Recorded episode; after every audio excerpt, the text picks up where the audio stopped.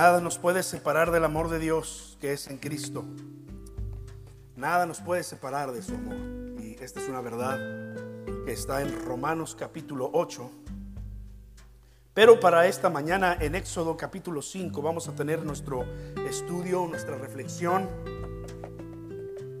Éxodo capítulo 5 y capítulo 6. Voy a estar allí este domingo y el próximo. La historia de la salida del pueblo de Israel de eh, la tierra de Egipto sucedió en un marco de eh, muchos milagros y muchas tragedias también. Por la dureza del corazón del faraón es que eh, tuvieron que pasar las cosas así. Pero hay un propósito más que la Biblia nos revela que Dios estaba mostrándole a Moisés y Dios estaba diciéndole a Moisés y Dios quería que el pueblo supiese esta verdad.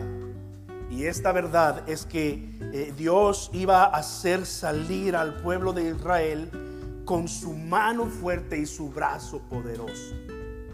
Dios había endurecido el corazón del faraón con el propósito de mostrar sus grandezas. El pueblo estaba a punto de ver milagro tras milagro tras milagro, pero también las desgracias, diez plagas iban a caer sobre Egipto, donde eh, eh, no solamente el mismo eh, Egipto, pero el pueblo de Israel iba a ver esas grandezas de Dios. la última plaga, ya hablaremos de las plagas después, pero la última plaga fue la muerte de los primogénitos. Todos los hijos mayores de todo Egipto tuvieron que morir por la dureza es el canal número 2 si puedes quitarle volumen. No quitarle volumen, bájale todo el volumen. Eso. Gracias. Eh, por la dureza del corazón del faraón, tuvieron que pasar así las cosas. Y entonces vieron las desgracias. Murieron todos los hijos mayores de los egipcios, incluido el sucesor del trono en Egipto, el hijo del faraón. Esa fue la última prueba. Entonces el faraón allí fue donde se ablandó por completo. Allí fue quebrantado por completo. Y le dijo a Moisés, llévate a este pueblo. No quiero saber nada de él. Luego pasaron otras cosas que ya también compartiremos. Pero Dios quería asegurarse una cosa. Que tanto Moisés como Aarón, que vino a ser el compañero de fórmula de Moisés, y el pueblo de Israel supiesen que había sido el brazo poderoso de Dios, la diestra poderosa de Dios, quien les había liberado de Egipto, no sus fuerzas, no sus fuerzas. Y la gran verdad para nosotros a través de esta experiencia que vamos a compartir hoy del pueblo de Israel, que también ocurre con nosotros, la gran verdad es que todo todo depende de Dios. Nuestra liberación, eh, las respuestas a nuestras oraciones cuando las vemos realizadas, los milagros que vemos ocurrir, todo depende de Dios, es por Dios y es para la gloria de Dios. Esa fue la enseñanza clave que Dios le dijo a Moisés. Mira, eh, esto va a ocurrir así porque yo quiero que el pueblo entienda, que el pueblo sepa que ha sido libertado o liberado por mi mano poderosa, por mi diestra poderosa. Entonces, Éxodo capítulo 5 y algunos versículos del capítulo 6, entre hoy y el próximo domingo, Dice eh, aquí la historia que Moisés y Aarón se presentaron ante el faraón y le dijeron, el Señor, el Dios de Israel, dice, deja ir a mi pueblo para que celebren en el desierto una fiesta en mi honor. Pero el faraón respondió, ¿y quién es el Señor para que yo le haga caso y deje ir a Israel? Yo no conozco a Yahvé, a Jehová yo no conozco al Señor, ni tampoco dejaré ir a Israel. Ellos dijeron, el Dios de los hebreos nos ha encontrado, así que ahora vamos a ir al desierto, camino de tres días, y allí ofreceremos sacrificios al Señor nuestro Dios. No vaya a ser que venga contra nosotros con peste o con espada. Pero el rey de Egipto les dijo, Moisés y Aarón, ¿por qué hacen que el pueblo abandone su trabajo? Vayan a cumplir con sus tareas. Seguiré leyendo en un momento más. ¿No les ha pasado que en ocasiones, en medio de problemas difíciles, que yo sé que eh, ustedes han pasado, nosotros hemos pasado, somos seres humanos y estamos expuestos, ¿verdad? Y a veces, eh, como decimos popularmente, ya no eh, vemos, ya no sentimos lo duro, sino lo tupido, dicen por allí, ¿verdad? O sea, en otras palabras, este, aquí el Señor nos está mandando una señal, ¿no? yo creo, no sé qué está pasando ahí. Como, decimos también popularmente, este, nos llueve sobre mojado. Cuando las cosas están complicadas en nuestra vida, porque estamos ante un problema o una prueba difícil y de pronto pensamos que las cosas se van a mejorar porque oraste a Dios, porque no sé, empezaste a hacer algo que ya habías olvidado. No sé, tú, tú piensas que, que ahora sí las cosas se van a mejorar, pero empiezan a empeorar, empeorar. Y nos llueve sobre mojado, Y empezamos a veces hasta a amargarnos, empezamos a veces hasta a quejarnos delante de Dios. Sí, aunque estamos orando y aunque estamos confiando en Dios y estamos rendidos a Él, las cosas simplemente no mejoran, sino todo lo contrario, empeoran. Y decimos, ¿qué está pasando aquí? Esto estaba a punto de experimentar el pueblo de Israel. Ya su situación era precaria, ya su situación era lamentable estaban siendo esclavizados, estaban siendo oprimidos, habían intentado eh, eh, eh, exterminar al pueblo, quitándole la vida a los varones desde hacía 80 años. Pero recuerden, en medio de todo, Dios siempre manifestaba su presencia y fortalecía al pueblo. Me acuerdo de Job, si tú has leído su historia, es uno de los libros de la Biblia, más o menos en medio, el libro de Job. Este hombre dice la Biblia que era temeroso de Dios, perfecto y recto en todos sus caminos, apartado del mal. Si alguien, si alguien podía merecer cosas buenas en la vida, este era Job perfecto en todos sus caminos, temeroso de Dios, recto, apartado del mal.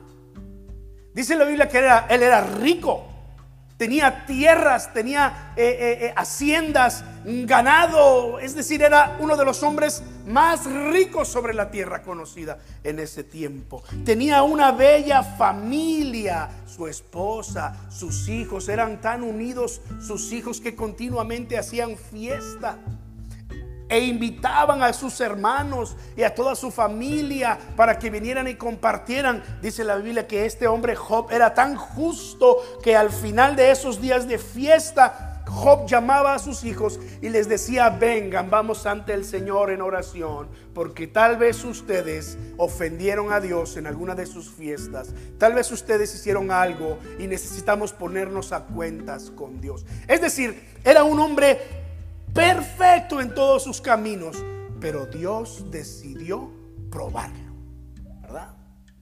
Y entonces eh, el Señor le permite al enemigo eh, quitarle toda su riqueza en un solo día. Quitarle la vida de sus hijos Ni bien había eh, eh, sido comunicada una desgracia y venía el otro, decía, solo yo quedé con vida. Tengo que decirte, perdiste todo tu ganado, perdiste todas tus tierras, perdiste todas tus haciendas, perdiste la vida de tus hijos. Y el capítulo 1 de Job termina diciendo, con todo eso Job no pecó delante de Dios. Con todo eso Job no le atribuyó a Dios despropósito alguno. Vaya, Job estaba pasando por un tiempo de prueba muy difícil. Pero eso no era todo. El enemigo va otra vez delante de Dios. Este es un misterio interesante y otro día hablaremos de eso, pero el enemigo le rinde cuentas a Dios porque Dios es el Señor soberano de toda la tierra y de toda la creación, incluido el enemigo, que es creación de Dios también. Dios no creó al diablo, Dios creó un ángel de luz que se reveló. Otro día hablamos de eso, ¿no? Pero aquí está el enemigo rindiéndole cuentas a Dios. Y Dios le dice, ya viste a mi siervo Job, no te dije que él era un hombre perfecto, temeroso, recto, apartado del mal. Y Job y, el enemigo le dijo, bueno, eh, porque eh, no has tocado su vida, pero, pero toca su vida y vas a ver si no reniega de ti, si no te maldice. Y Dios le dijo, te lo voy a demostrar, te doy permiso que toque su cuerpo, pero respétame su vida.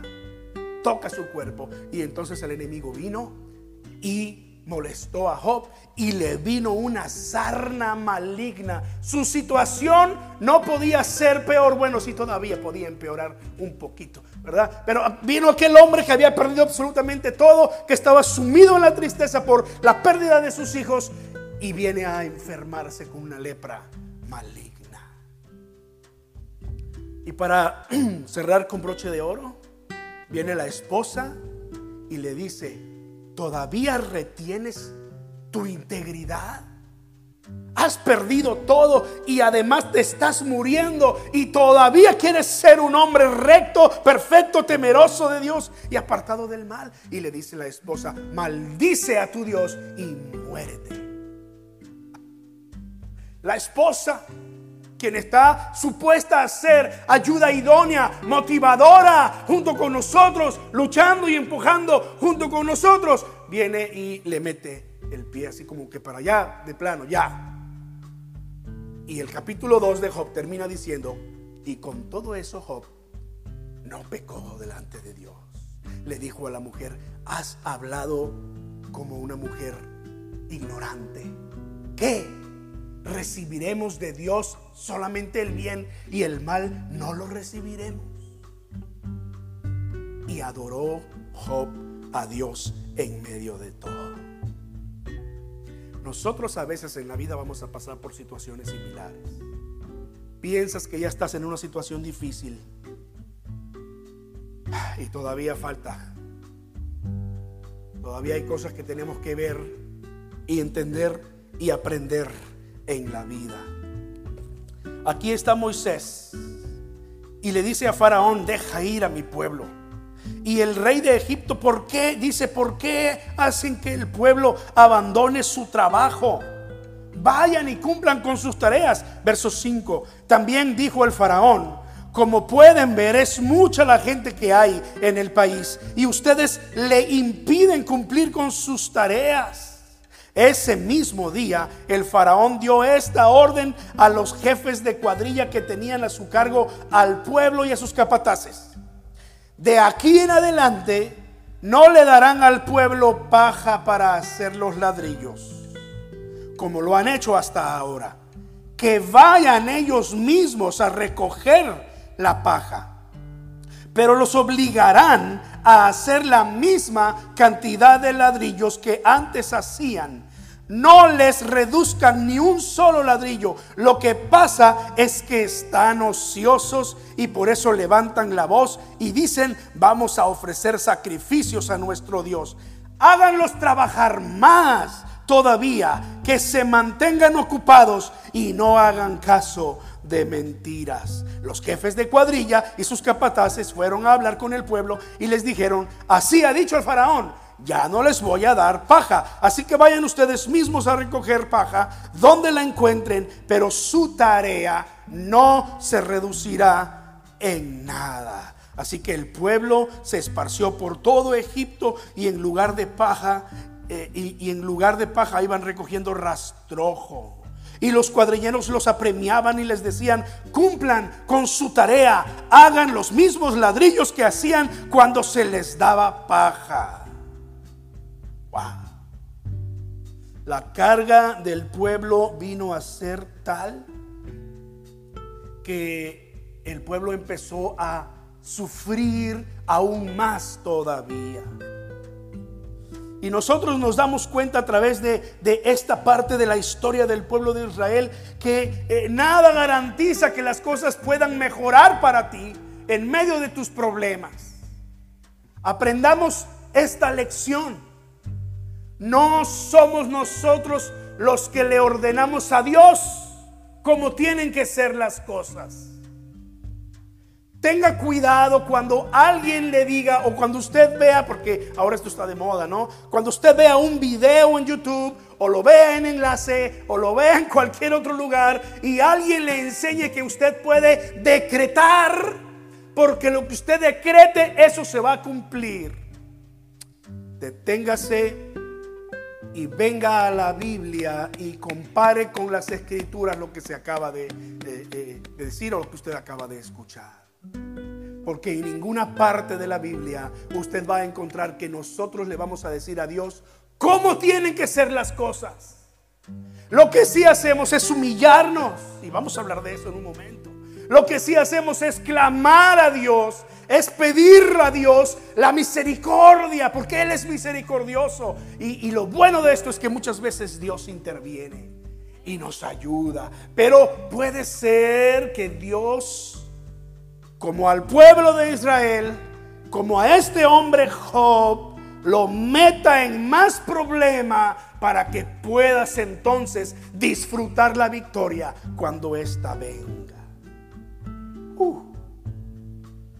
Hace poco se escuchó por allí que una cantante cristiana muy famosa, popular, estaba orando por un hermano enfermo, cantante también, eh, él tenía cáncer y estaba en etapa terminal.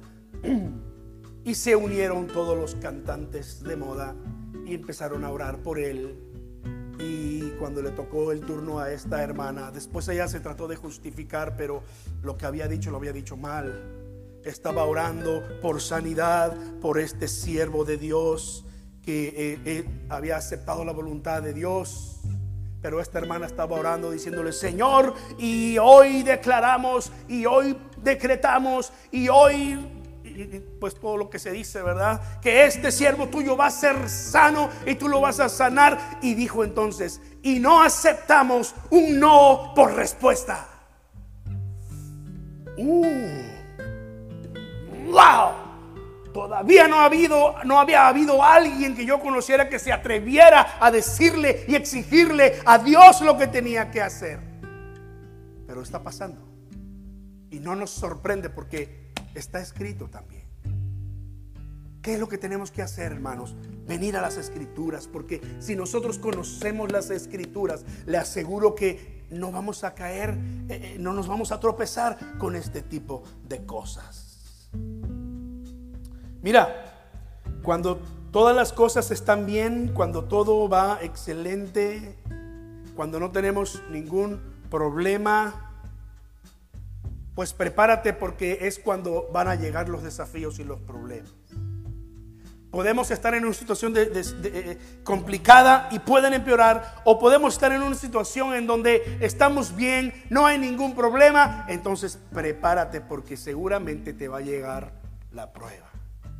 Alguien dijo por allí que eh, cuando tú piensas que estás muy bien, todo va viento en popa, no tienes ningún problema, es porque quizá no estás haciendo bien las cosas. Porque lo que es normal es que tú experimentes desafíos, problemas en tu vida. Mira conmigo Jeremías capítulo 12, versículo 5. Por cierto, es el texto que puse en el boletín. Si agarraste un boletín, ahí lo puedes ver. Jeremías 5, perdón, Jeremías 12. Jeremías 12, 5.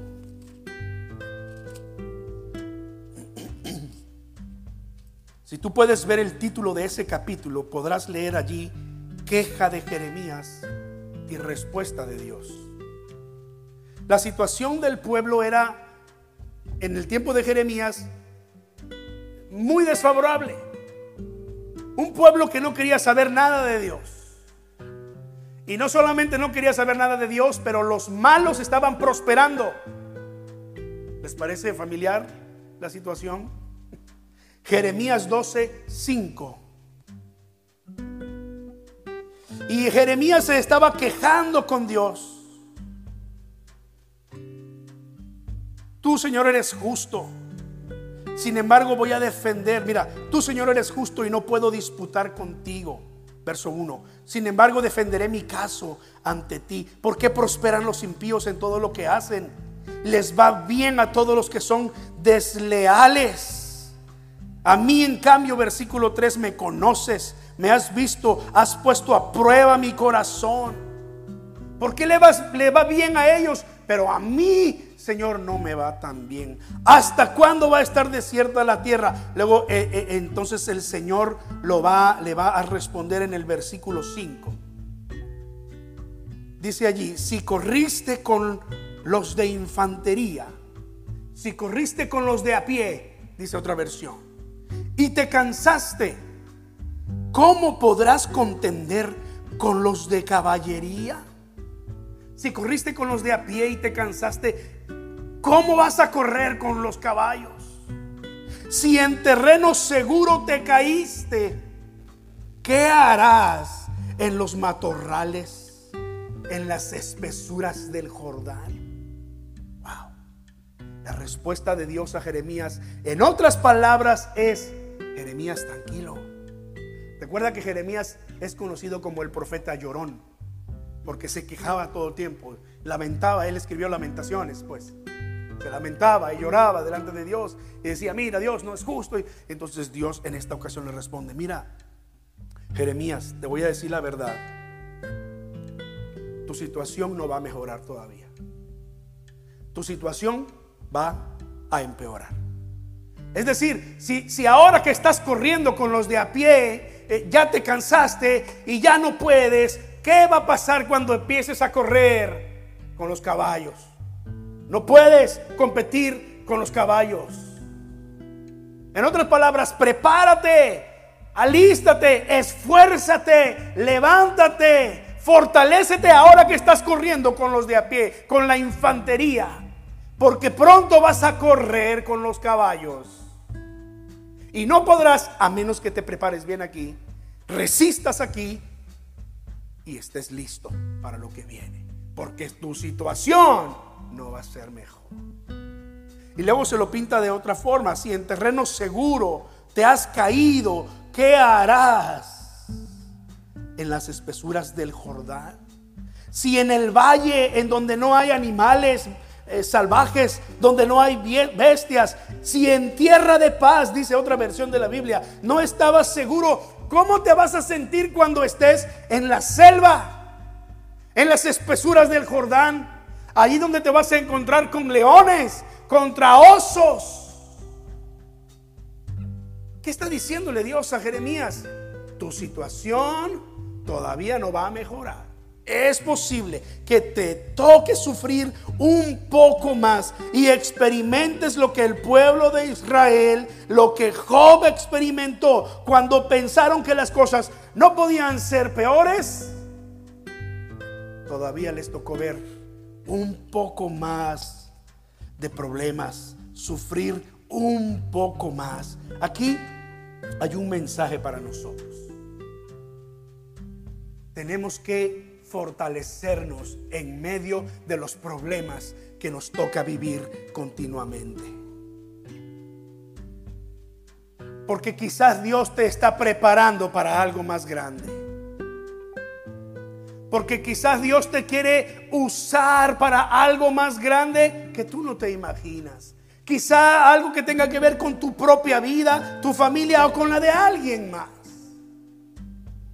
Pero esto que estamos viviendo en este tiempo tiene que fortalecernos, tiene que prepararnos para lo que pueda venir allá adelante. Primero los Corintios 10, 13 dice que el Señor no nos dejará ser tentados más de lo que podamos resistir.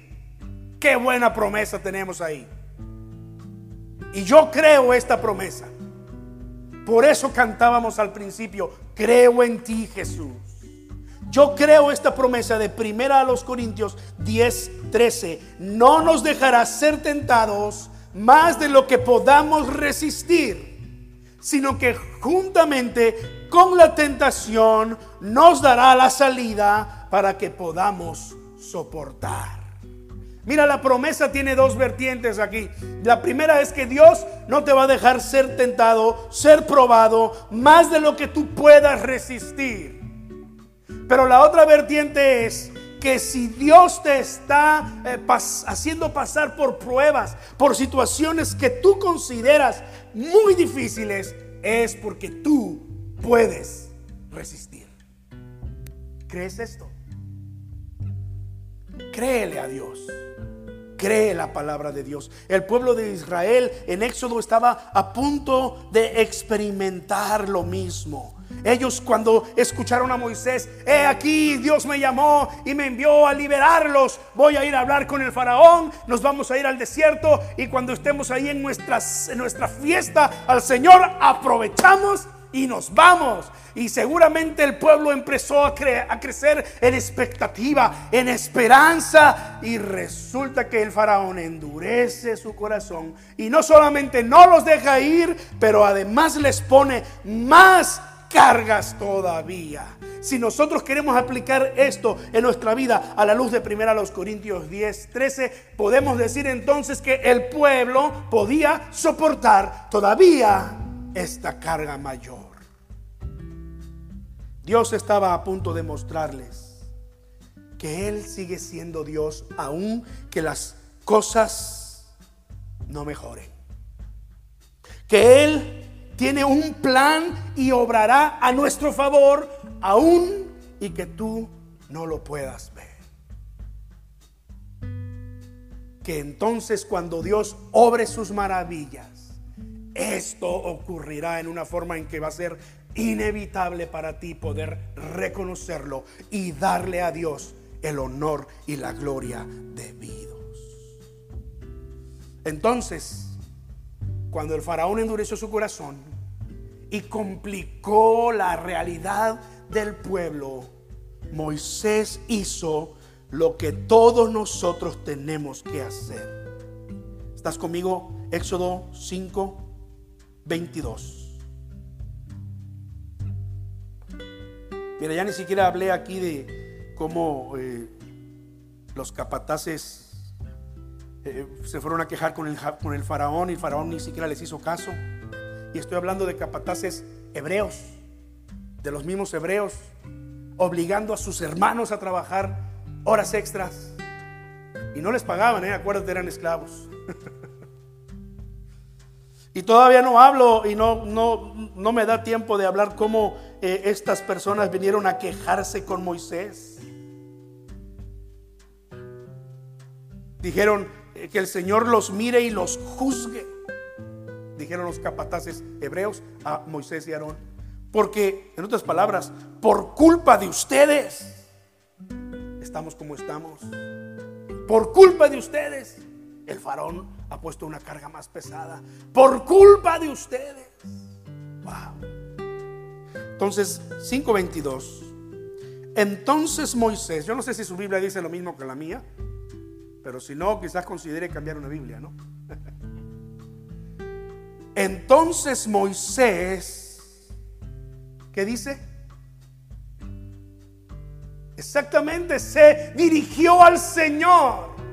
Entonces Moisés vino a buscar al Señor. Digámoslo de otra forma, entonces Moisés oró al Señor y le dijo, Señor, ¿por qué afliges a este pueblo? O sea, ya lo estabas afligiendo, pero ¿por qué lo afliges más todavía? ¿Para qué me enviaste? Suena como que la queja de Jeremías, ¿no? Señor, ¿por qué haces sufrir más al pueblo? ¿Para qué me enviaste? Lo mejor que nosotros podemos hacer cuando las cosas empeoran es esto exactamente, venir a Dios, buscar a Dios y orar con más fuerza todavía. ¿Qué otra cosa puedes hacer? Le estaban dando la espalda a Jesús porque Jesús había alimentado a cinco mil personas, eh, más de cinco mil, ¿verdad? Con cinco panes y, dos peces. Y hasta habían sobrado doce cestas. Y la gente lo seguía porque estaban comiendo gratis con Jesús. Y entonces dice Juan ahí que Jesús se dio la vuelta y, y, detuvo a la multitud y les dijo, a ver, a ver ustedes, bola de gorrones, comelones, dragones, casi que les dice, me siguen porque les doy de comer. Búsquenme por el pan de vida que, nunca perece. Y dice que la gente se ofendió, que le, le, empezó a dar la espalda y se empezaron a ir. Imagínense, multitud de 8 mil, 10 mil personas siguiendo a Jesús y de pronto se quedó con unos cuantos. Y los discípulos se asustaron, se escandalizaron y le dijeron, Señor, la gente te está dejando, la gente se está yendo porque les estás predicando del pecado y les está llamando a una vida de santidad. ¿No suena parecido a lo que hoy, hoy día ocurre? Y Jesús le dijo, ¿qué? ¿Quieren irse también ustedes? ¿Quieren irse también ustedes? Cuando alguien viene y me dice, pastor, usted está predicando muy duro. No le diga a la gente que tiene que vivir en santidad. Predíqueles algo que los entretenga. Yo les digo, yo les digo a ellos, mira, yo aprendí esto del Señor. ¿Quieres irte también tú? Hermanos, aquí las puertas están abiertas, amén. Para todo el que quiera venir y para todo el que se quiera ir también porque no vamos a cambiar la verdad de las escrituras, la verdad de Dios, para escuchar algo que tú quisieras oír, que te endulce el oído. Prefiero que te enojes conmigo porque te predico la palabra de Dios, fiel tal y como la tenemos aquí, a que te enojes conmigo después porque no te dije la verdad. En fin, y Jesús le dijo a Pedro, Pedro, ¿te quieres ir también tú? Y la respuesta de Pedro vino como una revelación del cielo, que hasta Jesús le dijo, mira Pedro, esto que acabas de decir no te lo reveló ninguna persona, esto no es, no tiene nada que ver con lo humano, vino del mismísimo Dios. ¿Sabes qué dijo Pedro? ¿A quién iremos, Señor? Si solo tú tienes palabras de vida eterna. Y nosotros hemos creído y hemos conocido que tú eres el Cristo, el Hijo del Dios viviente. Esto es lo mejor que podemos hacer. ¿Acaso hay algo mejor que venir a Dios arrodillados? Sí, tal vez llorando, sí, tal vez quejándonos, sí, tal vez en amargura, Está bien, porque Dios es, el, es aquel amigo que está dispuesto a escuchar tus quejas sin, sin reprenderte, sin señalarte, sin hacerte sentir mal por lo que estás haciendo. Pero esto es lo mejor que podemos hacer. Venir a Dios en oración. Lo que Dios estaba haciendo era preparar el corazón de Moisés y el corazón del pueblo. Dios estaba a punto de obrar grandemente en la vida de la nación. Moisés, los israelitas y nosotros, entonces nos estaríamos dando cuenta que eh, nuestra salvación no depende de nuestras fuerzas o recursos, sino de Dios y solo de Dios. Mira cómo lo responde Dios a Moisés, capítulo 6, versículo 1. Y con esto voy a abrir el mensaje del próximo domingo. El Señor le respondió pues a Moisés, ahora verás lo que voy a hacer con el faraón. Solo con mano fuerte los dejará ir. Y con mano fuerte los echará fuera de su tierra. Dios volvió a hablar con Moisés y le dijo, yo soy el Señor. Me aparecía Abraham, Isaac y Jacob como el Dios omnipotente, pero con el nombre de Jehová o de Yahvé o de Señor, aún no me di a conocer, conocer a ellos. Y Dios empieza a responderle a Moisés y una y otra vez le va a decir a Moisés esta expresión. Yo soy el Señor, tu Dios. Yo soy el Señor. Yo he oído a mi pueblo. Yo establecí mi pacto. Yo soy el Señor. Yo los tomaré como mi pueblo. Yo seré su Dios. Wow. Vamos a hablar de esto más la próxima semana. Pero yo pregunto ahora, ¿así o más claro? Tenemos que ver alguna otra cosa para convencernos que Dios sigue siendo Dios aún en medio de nuestras situaciones complicadas. Tenemos que ver más todavía para convencernos de que Dios va a obrar en su momento con mano poderosa en nuestra vida, en nuestra familia, en nuestra realidad. Lo que Dios le está diciendo a Moisés en estas palabras es, mira Moisés, yo soy el Señor. Yo soy el que tengo todo bajo control. Tú no. No es con tu fuerza es en mi nombre. Uh, vamos, a, vamos a abundar más en esto la próxima semana. Así que por lo pronto, cuando las cosas se ponen peores que antes, ¿qué vamos a hacer? Venir al Señor en oración, más que antes. Aferrarnos a Dios más que antes. Confiar en Él más que antes y esperar pacientemente en el Señor. Terminemos con el Salmo 27, versículo 14. Salmo 27, versículo 14. Tienes por ahí la palabra del Señor. Salmo 27. versículo 14. Espera en el Señor. ¿Cómo dice? Espera en el Señor. Infunde a tu corazón ánimo y aliento. Esfuércete, esfuércese en tu corazón. Esfuérzate en tu corazón. Y luego termina diciendo, sí, espera en el Señor. Este es un llamado, hermano. Para que en medio de las situaciones difíciles y cuando vemos que en vez de mejorar van empeorando, te aferres nuevamente, te aferres con más fuerza a, la, a las manos de Dios y digas como el, como el salmista en el Salmo 27, versículo 14, yo espero en el Señor. Otro salmo dice, pacientemente esperé al Señor y se inclinó a mí y oyó mi clamor. Hermano, Dios sigue siendo Dios. Éxodo nos muestra que Él es el Dios de la historia. Él es el Dios de nuestra historia.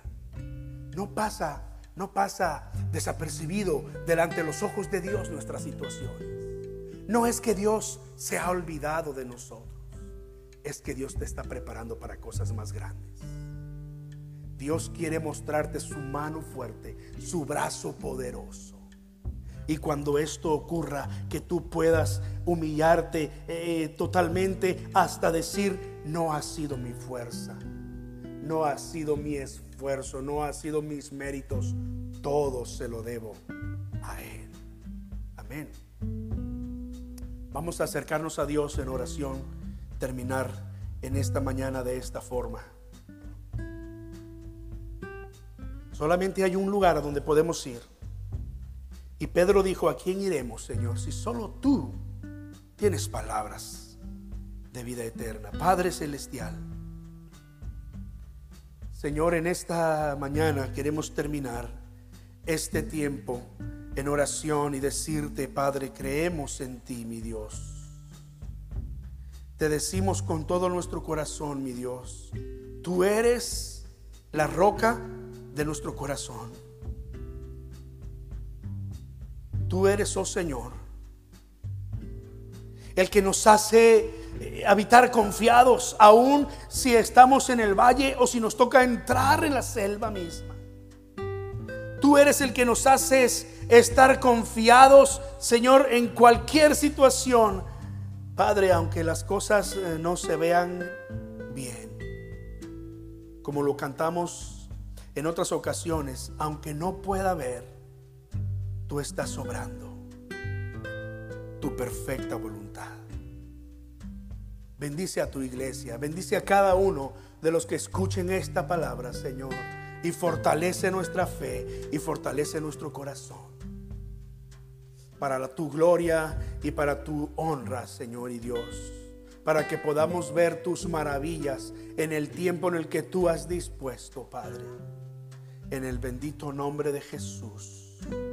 Amén. Amén. Que Dios